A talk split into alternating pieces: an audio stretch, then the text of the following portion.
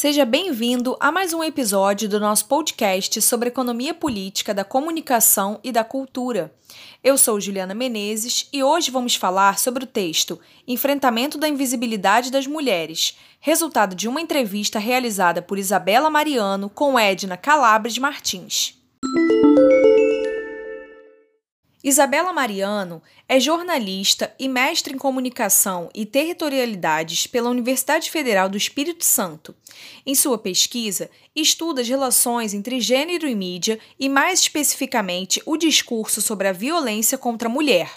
Edna Calabres Martins é capixaba, natural de Cachoeiro de Itapimirim, interior do Espírito Santo, um dos estados com maior índice de feminicídio do Brasil. Ela é militante do movimento feminista e popular há mais de 30 anos e hoje uma das representantes do Fórum das Mulheres do Estado, instância que anualmente realiza, entre outras, ações em referência ao dia 8 de março, bem como estar presente nos conselhos estaduais e dar apoio a mulheres vítimas de violência. Ela também faz parte do Conselho Estadual de Defesa dos Direitos das Mulheres, do qual foi presidente durante os anos de 2014 e 2015.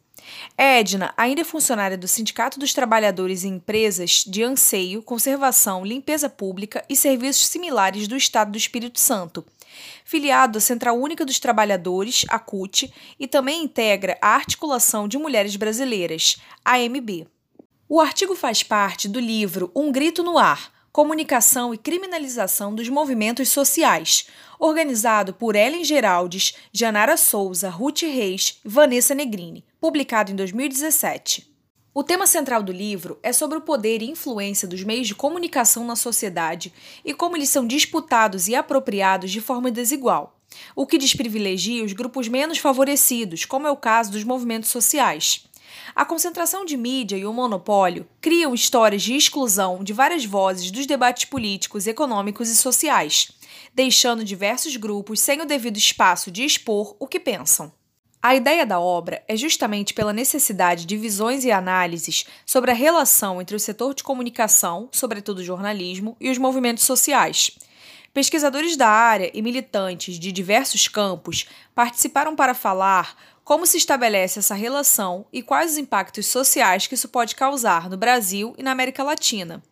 O livro fala sobre a necessidade da democratização dos meios de comunicação para que haja de fato uma pluralidade dos pontos de vista, bem como a inclusão da diversidade. O texto que analisaremos fala sobre como a mídia invisibiliza as causas femininas.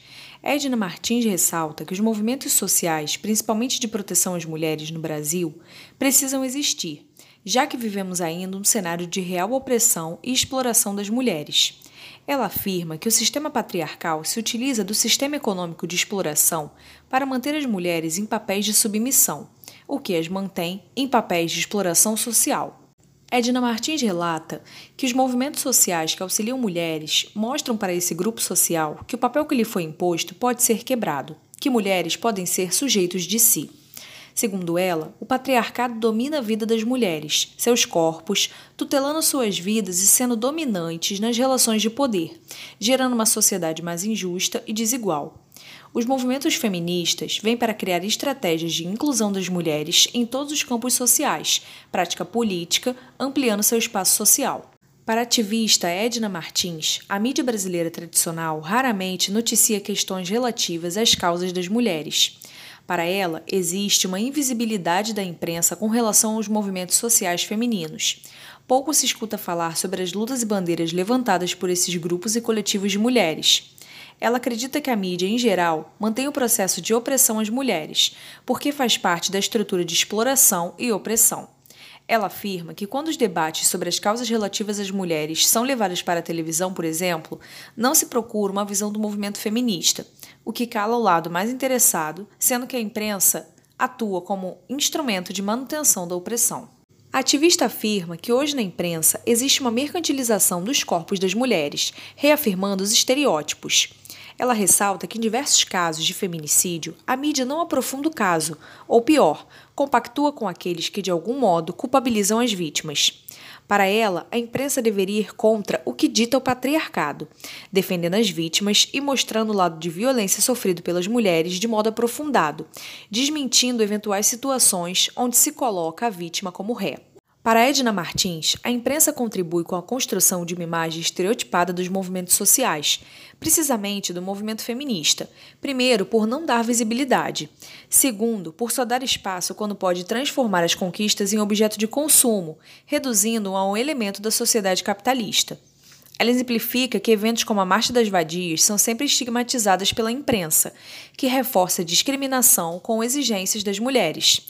Ela afirma que ainda hoje o termo feminista é raramente usado pela grande imprensa, que opta sempre por causa feminina ou luta das mulheres, tornando o discurso superficial ou genérico.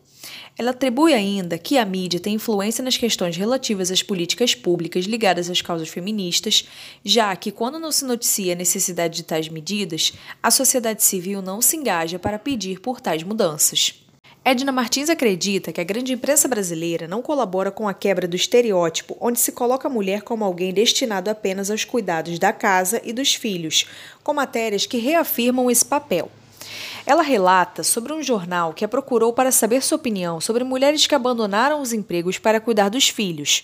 Ela conta que respondeu afirmando sobre o princípio feminista de que cada mulher decide o que é melhor para sua vida, mas ressalta que questionou sobre a condição econômica das mulheres que têm essa opção, já que grande parte da classe trabalhadora do país não pode, inclusive, que isso seja uma opção já que mais da metade das famílias do país são chefiadas por mulheres. Elas são obrigadas a cumprir os dois papéis.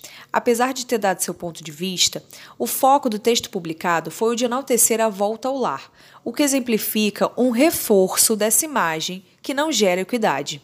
A ativista acredita que essa abordagem por parte da imprensa poderia melhorar e ajudar as mulheres. Ela acredita que a imprensa teria um papel fundamental em auxiliar na desconstrução, por exemplo, da mercantilização dos corpos das mulheres, que gera grande exploração e opressão, pois a mídia tem grande influência social. Edna Martins acredita que as vinculações políticas e ideológicas dos principais veículos de comunicação trazem consequências nefastas para as reivindicações dos movimentos sociais, pois fecham um espaço que deveria ser de diálogo. Sendo os meios de comunicação um espaço que deveria ser de conscientização e auxílio na emancipação humana.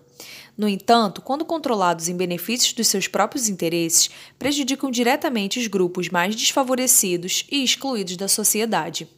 A ativista acredita ainda que as redes sociais podem ser de grande auxílio para os movimentos sociais, já que tornam os debates mais possíveis e amplos, além de dar a possibilidade de propagação das causas, abrindo campos de diálogo e dando a oportunidade de divulgação mais rápida. Contudo, ela ressalta que no espaço virtual se enfrenta muita desinformação. Edna acredita que a cobertura feita pela imprensa a respeito dos movimentos sociais no Brasil ainda é repressora e punitiva. Ela acredita que isso pode ser um reflexo do passado da ditadura militar, época em que tais movimentos eram criminalizados. Ela ressalta que a imprensa teria um grande papel para ajudar os movimentos sociais, mas que a realidade hoje é que as estratégias de comunicação que são usadas são métodos alternativos como distribuição de material por parte dos próprios movimentos e reuniões com as mulheres envolvidas nos coletivos.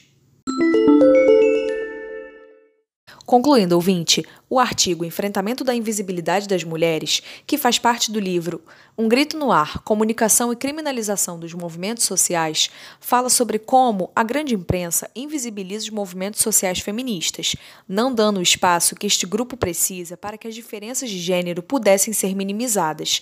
Retrato que precisamos mudar. Vamos estudar mais sobre esse tema em nossas pesquisas científicas. Então, ouvinte, esse foi mais um episódio do nosso podcast sobre economia política da comunicação e da cultura. Se você quiser saber mais sobre o assunto, visite nosso site EPCC e confira a lista de livros, artigos, além de notícias atualizadas e a legislação sobre comunicação, cultura e informação. Assine e curta o nosso canal no YouTube, o EPCC Brasil.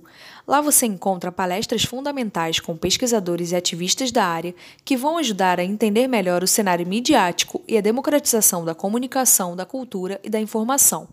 Curta também a nossa página no Facebook, EPCC, Economia Política da Comunicação e da Cultura, e o Instagram, epcc.brasil. Ouça também os nossos podcasts anteriores. Obrigada pela sua audiência e até a próxima.